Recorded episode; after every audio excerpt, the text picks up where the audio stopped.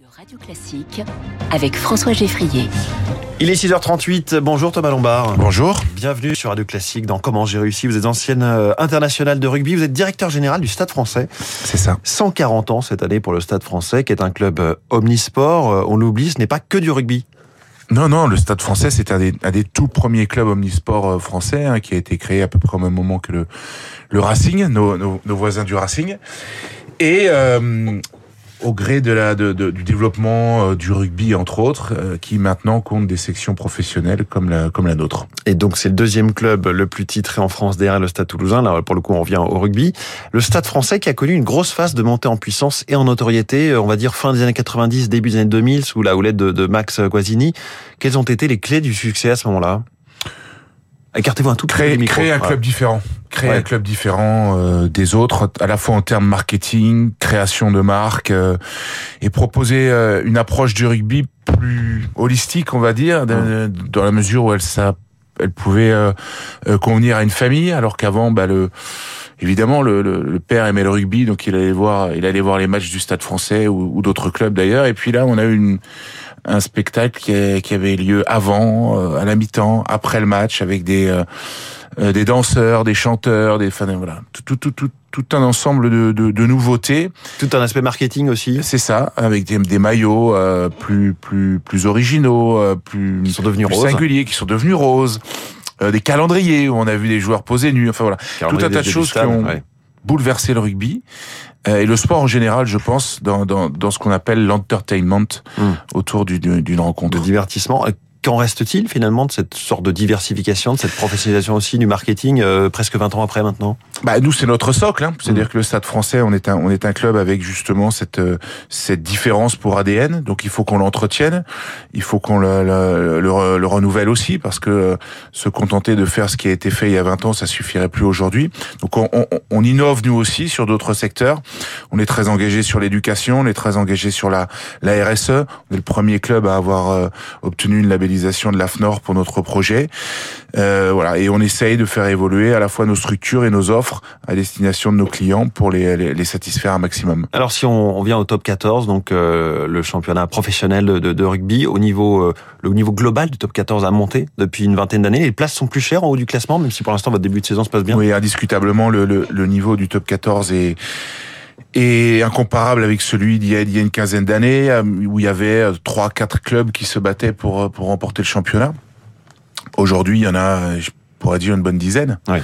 Euh, on a une masse salariale qui est contrôlée, ce qui permet quand même à, à 10 clubs qui sont au maximum de cette masse salariale, qui est de de, de, de 10,7 millions d'euros par euh, par an, euh, voilà, de, de, de pouvoir s'offrir les, les, les meilleurs joueurs de la planète, ou en tout cas une partie des meilleurs joueurs de la planète, et d'avoir une un niveau sportif qui est très très élevé. Et ce le fait d'avoir capé tout ça, est-ce que ça limite, euh, parce que sou- souvent on a comparé l'ascension du rugby justement sur ces 20 dernières années à ce qui se passait dans le foot, finalement on en est resté loin, parce que ça a continué d'augmenter dans le football, et le rugby euh, reste...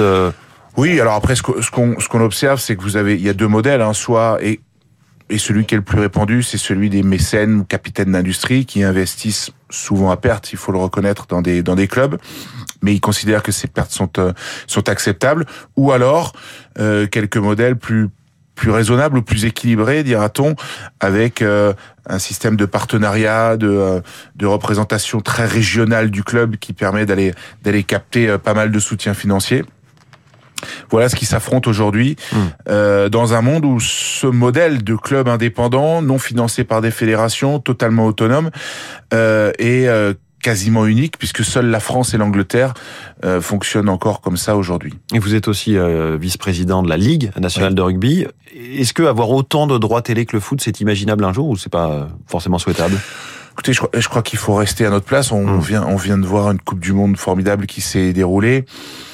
Euh, néanmoins, on voit le chemin qu'il y a à parcourir pour qu'on ait davantage de pays qui y jouent. On va passer à 24 euh, pays lors de la prochaine Coupe du Monde qui se déroulera en Avec Australie. déjà aujourd'hui des écarts euh, presque trop élevés de niveau entre écart certaines de équipes. niveau hein. trop élevé, championnat domestique totalement euh, euh, disproportionné ou Ouais. inexistant au Chili, en Uruguay ou, ou dans ce type de pays. Alors la capacité sur un événement ponctuel qui a lieu tous les quatre ans de euh, voilà un grand coup d'énergie et de, de, de se mobiliser, mais ça suffira pas. Donc il faut que le rugby investisse beaucoup pour développer ses championnats domestiques et ensuite permettre aux équipes nationales de jouer des matchs de haut niveau. Bon, tout, tout ça vient quand même en, en, conflit un peu avec les dynamiques des clubs et avec les championnats vous domestiques. Observez vous un effet Coupe du Monde de rugby, même si la France s'est arrêtée en quart de finale au stade, au stade français? Écoutez, je, je, je, vais vous le dire dans les semaines à venir. Là, euh, bon, c'est vrai que le soufflet est retombé un peu un peu vite. Euh, beaucoup de gens se sont intéressés au rugby, ça c'est une certitude, ont découvert le rugby pendant cette euh, cette Coupe du Monde, ça leur a plu. La question c'est est-ce qu'ils vont durablement euh, venir mmh. dans les stades? Bon, on n'est peut-être pas au meilleur moment de la saison, il commence à faire un peu froid. Les partenaires, ouais. public, partenaires. Bon, c'est pour moi ce qui est certain, c'est que si l'équipe de France avait remporté ou été en finale de cette Coupe du Monde, on aurait eu, on aurait observé un effet très important. Mmh. Euh, on a les, les jeunes hein, qui arrivent, mais ça c'est c'est la répétition de, de ce qu'on voit lorsqu'une équipe nationale fonctionne, qui viennent dans les clubs. Mmh. Euh, pour les sponsors et les, et les spectateurs, on verra, on verra dans le temps. Vous êtes, euh, vous avez vous-même joué pendant huit ans au Stade Français. Vous avez été plusieurs fois champion de France. À l'époque, vous, vous vous disiez déjà que vous feriez toute votre carrière dans le rugby? Ah non, j'avais strictement aucune idée. Je, je, me serais plutôt vu dans une dans un rôle comme le vôtre, puisque oui. le, le, le, journalisme c'est quelque chose qui m'a toujours plu. D'ailleurs, en, en, arrêtant ma carrière, je suis devenu euh, consultant, journaliste sur euh, sur euh, la radio RMC et pour la chaîne Canal+. Et euh, vous avez joué aussi en Angleterre. Est-ce que ouais. c'est un milieu un peu différent? Qu'est-ce que ça vous a appris dans le style à la fois sur le terrain et puis en dehors, le management?